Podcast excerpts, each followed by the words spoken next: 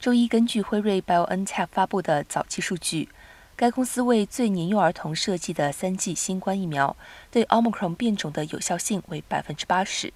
这意味着距离最年幼儿童获得疫苗又近了一步。因为半岁至四岁儿童是目前美国唯一没有资格接种疫苗的群体。BioNTech 首席执行官兼联合创始人沙因在声明中说：“这些发现表明，低剂量疫苗为幼儿提供了对最近出现的新冠病毒株的高水平保护。”该公司正在准备相关文件，预计本周将完成向 FDA 提交申请的过程。